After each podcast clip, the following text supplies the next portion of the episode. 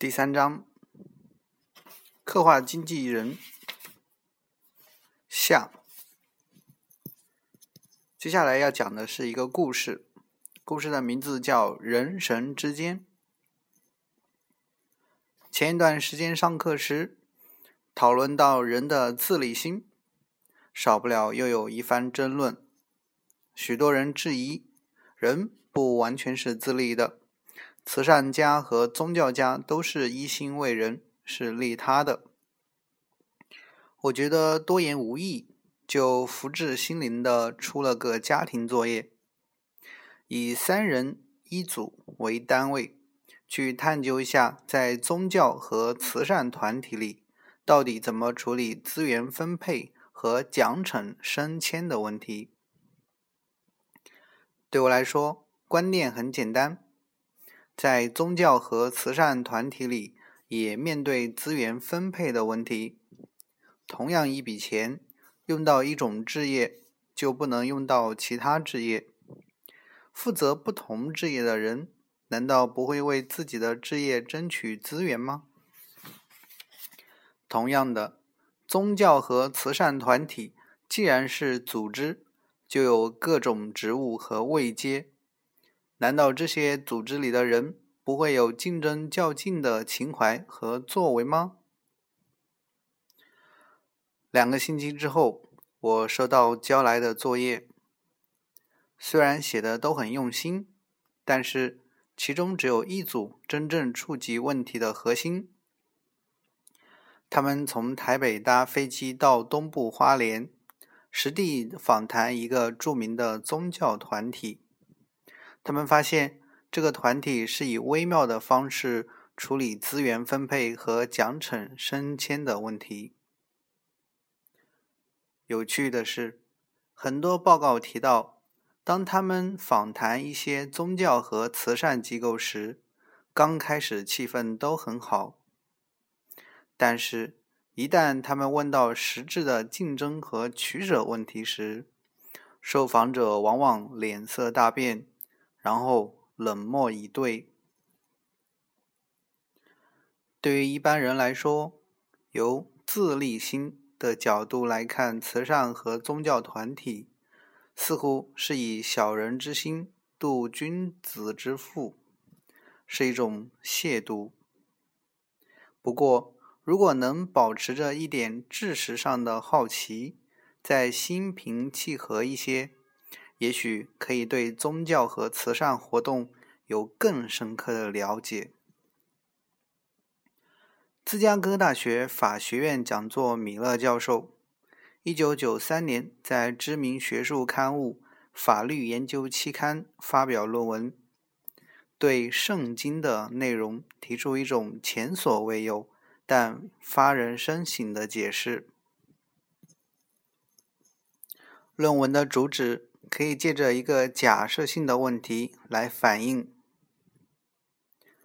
一个厂商会设法包装自己的产品，以吸引消费者，并追求自己的利益。同样的，古希伯来时代的祭司们也可以看成是提供祭祀祈祷的厂商，他们既是决定宗教仪式的判裁判。又是享受祭祀奉献的受益者，那么他们会如何设定各种游戏规则，以符合自己的利益呢？圣经创世纪里，该隐和亚伯两兄弟的故事提供了鲜活的说明。哥哥该隐是农夫。弟弟亚伯是牧羊人。亚伯把羊群里的头胎羔羊带到祭坛作为奉献，该隐的奉献则是他收成的一些农作物。耶和华通过祭司接受了亚伯的礼物，却拒绝了该隐的献礼。该隐既羞且怒，因此在旷野里谋害了亚伯。耶和华察觉了该隐的罪行，就在他额头上烙上印记，罚他终身流浪，受人唾弃。米勒认为，这个故事透露了几点讯息。首先，对祭司而言，羊肉不只比农产品味道鲜美，而且比较有价值。其次，以最先得到的收获物作为祭品，可以确保祭司的收入。还有，祭品不够丰盛的会被拒绝。让该隐流浪失众，等于是四处宣扬祭礼的游戏规则。此外，亚伯拉罕的故事也同样耐人寻味。神告诉亚伯拉罕：“带着你挚爱的儿子以撒到摩利亚高地的祭坛，把他焚烤作为祭礼。”虔诚的亚伯拉罕带着儿子。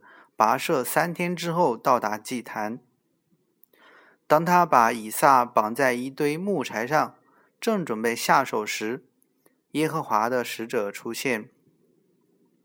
使者要亚伯拉罕放开自己的儿子，改以一头公羊作为祭品。然后使者向他开示耶和华的旨意：为了侍奉我。你愿意牺牲最钟爱的儿子，因此我将降福到你身上。你的子孙将如天上的星辰和海滩上的沙一般的繁茂。你的子孙将所向无敌，因为你遵从我的指示。在常人眼里，把亲生儿子献为祭品，当然不可思议。但是，抽象的来看，这个故事隐含了一些对祭司有利的游戏规则。如果自己最怜爱的孩子都可以奉献给神，献出其他的牛马、牲畜、金钱、财物，当然更顺理成章。还有，在三天的旅程里，亚伯拉罕不但要耗费时间、人力、物力。也一定经过心理上的煎熬试炼，而终能坚持到底。因此，侍奉神自然要有所付出，而且亚伯拉罕要长途跋涉到指定的祭坛才能献上祭礼。因为如果亚伯拉罕就地行礼如仪，固然不能测试他的决心，更重要的。是祭司将分享不到祭礼。另外，三天的旅程也许反映了市场区隔的基本原则。在三天行程所能到达的地方，只有一个祭坛。如果同时有好几个祭坛，祭司们彼此竞争，很可能同盟其害。在论文里，米勒多次强调。以厂商的角度来认知祭司，再由厂商自立的角度解读有关祈福奉献的做法，确实可以有效的阐释圣经的某些内容。不过，这当然只是一种，而不是唯一的阐释。米勒的论文解释了祭祀的自立心，也提供了了解圣经新的视野。不过，更根本的问题是，到底有没有神呢？对于这个问题，米勒没有处理。也许是基于自立心，不要太得罪神，或是不要太得罪人。这个故事结束。接下来，我们看效用函数。这一节，根据理性和自立的刻画，经济学家开始建立他们的分析架构。除了在文字上描述理性和自立之外，经济学者希望能更简洁、精确的用数学来表示这两个特质。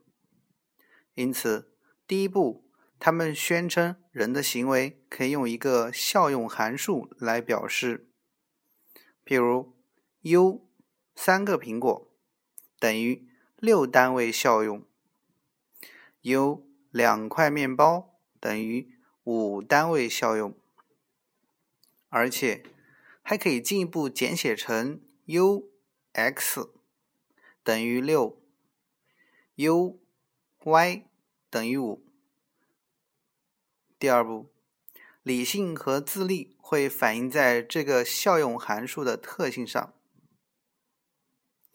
以效用函数代表人，这是第一步；以效用函数的特性来反映理性自立，这是第二步。在巧妙的完成这两个步骤之后，人已经变成一个效用函数。既然效用函数是以数学来表示，经济分析当然就可以运用数学精确、迅速、有效的进行。经济学能在短短两百多年中累积可观的智慧，能在社会科学里独领风骚，可以说都和分析方法上大量的运用数学有关。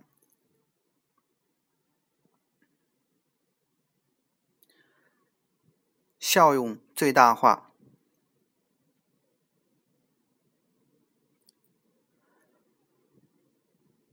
又是一节关于效用函数，经济学者做了很广泛的运用，其中又以效用最大化为主。关于效用最大化，诺贝尔奖得主贝克尔可以说是其中最著名的一位。他的分析架构主要有三个核心概念，分别是稳定的偏好、效用最大化和均衡。而他对经济分析具有无比的信心。在一九七六年，他曾出版《人类行为的经济分析》一书。但是，当他在一九九三年得到诺贝尔奖时，他的演讲题目是“由经济分析的角度观察行为”。行为当然不限于人的行为。对于贝克尔十足的信心，另一位诺贝尔奖得主科斯就颇不以为然，因为他话中多少有点浇冷水的味道。他说。不只是人会追求效用最大化，老鼠、乌贼也都会。人在行为上是不是会效用最大化呢？一般人会觉得不可思议，自己在生活、呼吸、工作、行动上，可能从来都没有想过要效用最大化。这是不是又是不变输败的？经济学家所玩的益智游戏呢？其实不只是一般人，就连得到诺贝尔奖的经济学大师都不能苟同最大化的观念。美国的赫伯特·西蒙一直主张，人的思维计算能力并不是无远弗届，人具有的是有限理性，而不是无穷理性。试想，除了围棋高手之外，一般人恐怕最多只能猜测对手未来的两三步。因为人是有限理性，所以人在行为上并不是追求效用最大化。实际上，人会根据对环境的认知和自己有限的思维，然后做出能让自己满意即可的选择。和效用最大化的观点相比，西蒙适可而止的论点似乎更接近血肉之躯的人。这种和绝大部分经济学家唱反调的意见，使西蒙成为非主流经济学家阵营中的大将。但是他不同流俗的会见，也使他成为最早得到诺贝尔奖的经济学家之一。又一节，标题是“可以比较”。效用函数的另外一个特性，似乎卑之无神高论。把任何两个东西，例如 A 和 B，放在眼前，我或者喜欢 A，或者喜欢 B，或者一样喜欢。可是稍稍琢磨，这个不起眼的特性，可以精确地反映出人理性自立的特质。首先，这个特性是指任何两个东西。如果放在眼前的是面包和苹果，要比较取舍很容易。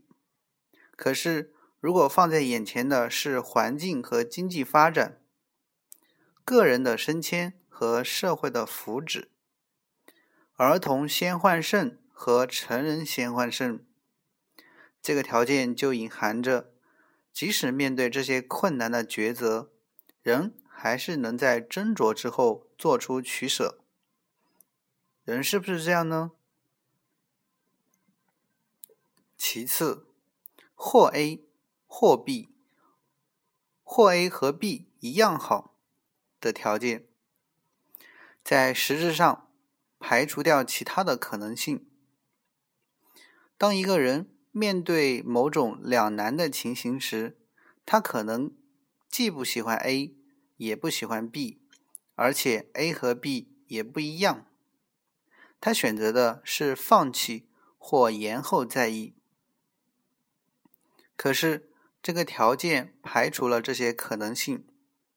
换言之，这个条件意味着人不会逃避，人也不会犹豫不决，人不只是能比较，人实际上也会比较。由以上两这两点来看，可以比较的说法。似乎有点摇摇欲坠的倾向。不过，让我们试着阐明这个假设积极的意义。首先，在 A 和 B 之间做比较和选择，其实只是表面。更重要的是，这种特性所隐含人的思维能力。好或不好，或无所谓，表示人不但能认知。留学和就业的含义，而且还可以意识到这两种选择对自己的意义。也就是说，人能够比较和选择，表示人能够根据自己的思索判断，了解自己的行为。我们姑且把这种行为做看作一种选择，能够了解自己的行为和各种事物之间的因果关系。因此，选留学或就业并不重要，重要的是比较和选择所反映出人的思维能力，即人是理性的。其次，对于任何的 A 和 B，能先比较和后选择，表示人是从相对的角度来认知这个世界。我们可以以两个例子来反映。第一，有人对宗教信仰很虔诚，认为信仰是绝对的。可是，当我们说宗教是绝对的，我们事实上已经把宗教和其他所有的事物放在一起比较，在其他事物的衬托之下。才显示出宗教的绝对，当然这是在相对上的。第二，故宫里的珍藏是无价的，也就表示这些珍藏的价值是至高无上，不会被凌驾超越的。可是，博物馆之间在交换互赠时，不还是会斟酌比较，希望在礼尚往来时能恰如其分？显然，在众多无价之宝之间，还是有比较无价的无价之宝。而且，对于故宫的无价之宝，我们事实上要动用人力物力去保养防护。既然人力物力是有价的，因此，对于无价之宝，我们还不得不琢磨出适当的有限价值来烘托。此外，我们还可以进一步问：这些无价之宝的价值真的是绝对的吗？如果情势所逼，我们必须在存亡和故宫之间做一抉择，难道我们会坚持这些故宫珍藏的价值是绝对的吗？关于可以比较的特性，最重要的含义是在于这个特性表示人可以根据自己的认知和思维，对任何有形无形、精神物质、具体抽象的东西加以比较。因此，人不但能在苹果、面包之间比较取舍，人还可以在道德良知上斟酌抉抉择。美丑、善恶、是非、对错等等的价值，事实上就是人为了帮助自己思维比较而慢慢发展出的一些概念。这些概念逐渐形成一套价值体系，而经济学者根据可以比较的特性，就能够尝试分析这套价值体系的结构和内涵。由此可见，经济学的精髓所在，并不在于对商品、劳务、货币价格的探讨，而是更广泛的对价值体系做很基本的分析。价格体系只不过是整个价值体系中的一小部分而已。和其他社会科学相比，经济学的独特性可以说就反映在“可以比较”这个概念上。政治学是从政党权力等角度分析，法学是从公平正义等角度分立论，社会学是从角色规范等角度论述。相形之下，经济学是从可以比较所隐含的相对性出发。然后建立一个分析人类行为的理论架构。相对的观念虽然有点抽象，但精致的反映经济学这个学科的核心精神。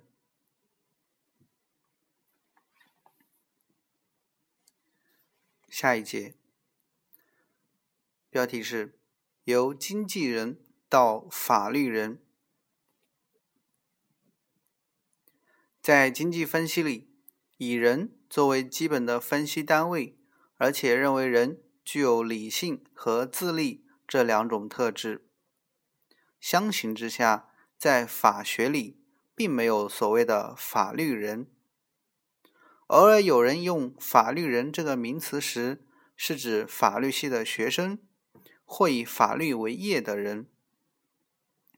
在法学里，是以概念。为基本元素，在概念之上发展各家的理论。不过，法学论述里也有人的踪迹，在某些官司，特别是侵权行为里，会提到正常人原则。根据一个正常人的思维、注意力，在行为上有没有过与不及的地方。还有，在另外一些官司，特别是契约问题里，会涉及专业标准。根据各行各业，例如律师、水泥工、理发师等等的行规，在专业上应该达到某些水平。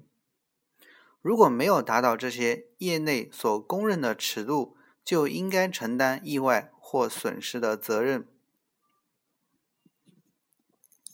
无论是正常人原则或专业标准，都隐含赋予当事人某些责任，也就是在行为上，法律认定当事人应该或必须采取某些作为或不作为。当然，这些责任是有限度的，超过这个，当然有时候是很模糊。超过这个限度，当事人就务须对意外或损失负责。可是，这是一种针对各行各业各种情况而有的体会，是一种点的智慧，而不是一套一般性的理论，可以应用到各个不同的领域。由另外一个角度来看，对于法学里的问题，特别是各式各样的官司，理性自立的概念其实有很大的发挥空间。因为由这两种特性出发，比较容易掌握当事人的心理和行为。